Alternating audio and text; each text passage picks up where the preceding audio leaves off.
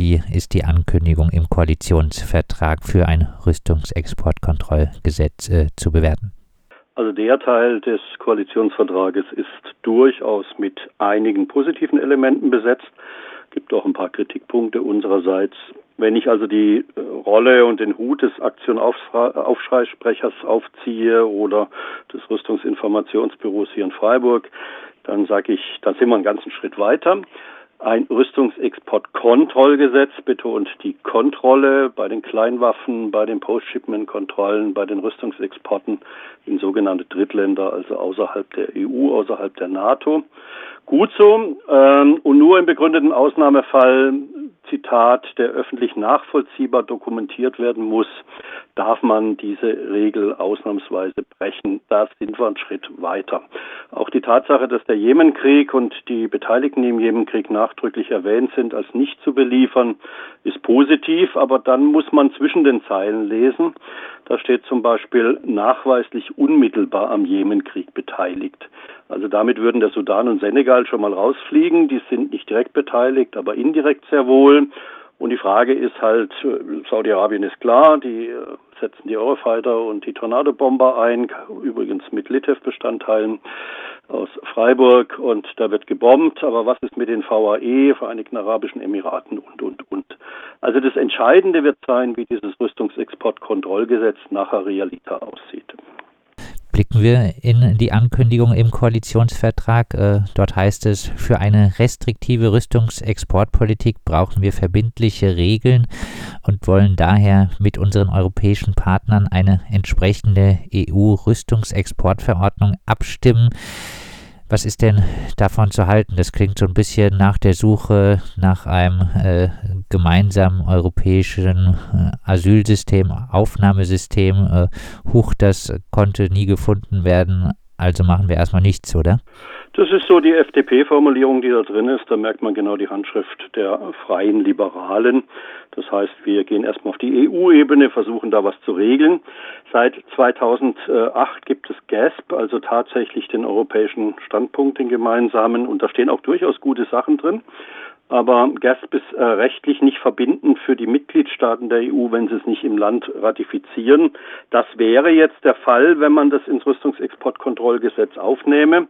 Aber wie du zu Recht sagst, das ist eine Hintertüre. Man kann auch sagen, wir verhandeln mal vier Jahre mit der EU und sind leider nicht sonderlich erfolgreich gewesen und dann gehen wir in die nächste Runde mit der nächsten Koalition. Also wir müssen weiterhin wachsam sein. Wir müssen Watchdog sein. Wir müssen der Regierungskoalition auf die Füße treten, dass das, was sie ankündigt und ja durchaus positiv ankündigt, auch wirklich umsetzt. Wenn ich jetzt die Brille des DFGVK-Bundessprechers aufsetze, Deutsche Friedensgesellschaft, dann lese ich auch die anderen Teile des äh, Koalitionsvertrages und da wird's hart.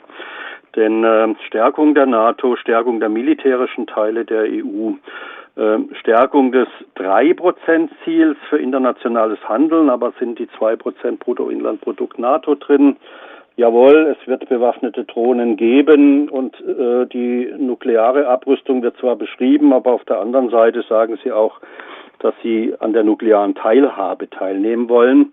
Also da finde ich, sieht es deutlich äh, negativer und dramatischer aus.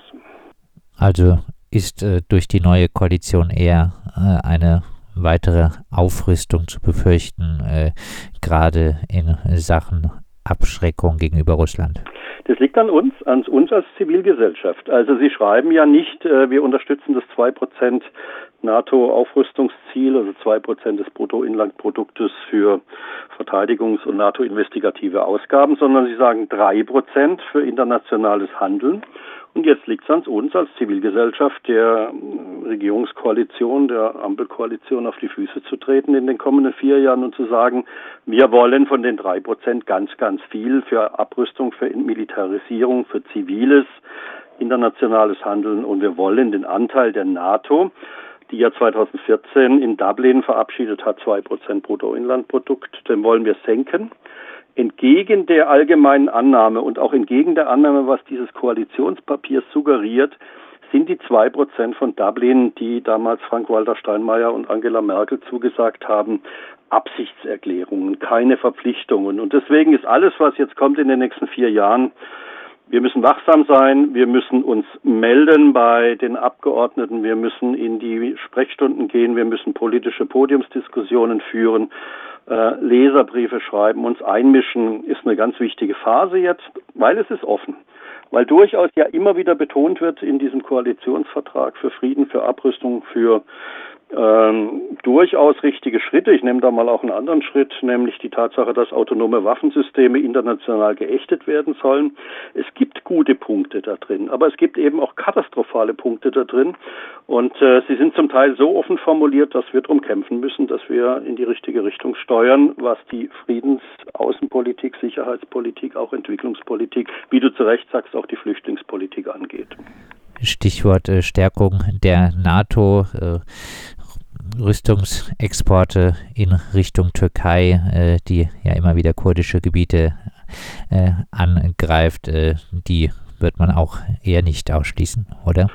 Jein, also das ist genau wieder der Punkt. Also erst einmal schließt man sie nicht aus, weil es ist NATO-Partner, an die NATO darf man liefern.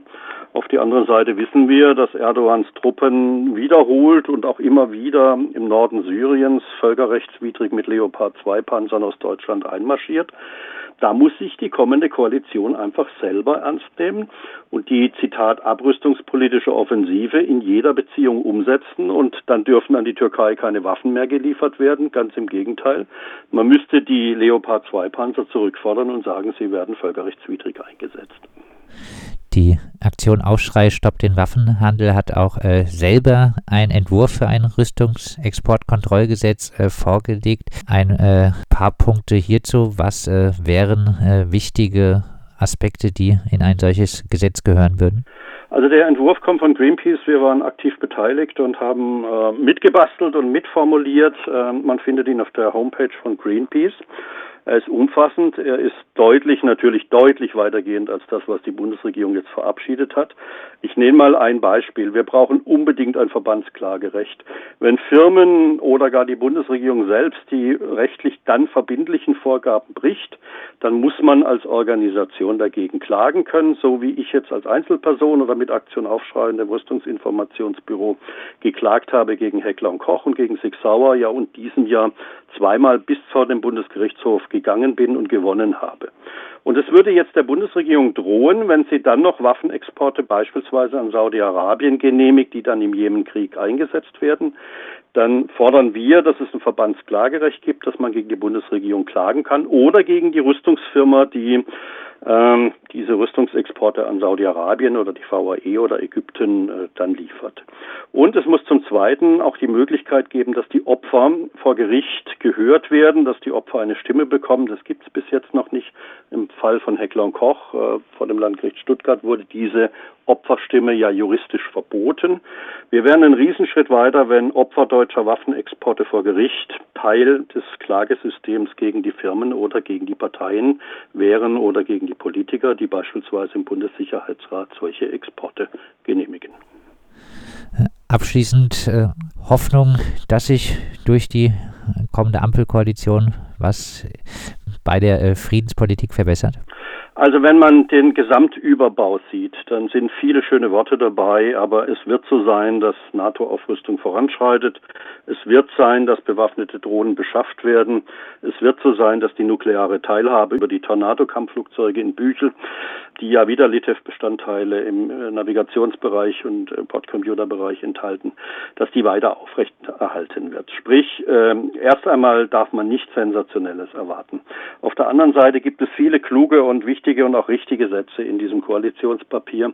Und so heißt es für uns als Zivilgesellschaft, als Friedens-, als Menschenrechtsbewegung, wir müssen auf die Straße gehen, wir müssen vor die Werkstore gehen, wir müssen der Bundesregierung zeigen, dass wir präsent sind und äh, wir müssen aktiv sein. Wenn wir sie schalten und walten lassen, dann wird nicht in unserem Sinne agiert. Wenn wir uns zu Wort melden und in diesem Koalitionsvertrag an vielen, vielen, vielen Stimmen wird die Zivilgesellschaft erstellen, wird die Zivilgesellschaft, werden Zivilisten oder zivile Einflussorganisationen äh, genannt als positives Faktum. Und von daher lasst uns doch selbst genau in diesem Sinne aktiv sein. Egal, wo, in welcher Organisation jemand von uns tätig ist, lasst uns weitermachen weitermachen, mit Kraft weitermachen und den Druck immens erhöhen auf diese Bundesregierung, dass tatsächlich äh, in Militarisierung und Abrüstung ein Schritt mehr Luft bekommen und dass, äh, was auch drin steht, die Vereinten Nationen tatsächlich gestärkt werden und die Reformen in der Vereinten Nationen von Deutschland ausgehend angestoßen werden. Das sagt Jürgen Gresslin, Sprecher der Kampagne Aufschrei stoppt den Waffenhandel und auch Bundessprecher der DFGVK.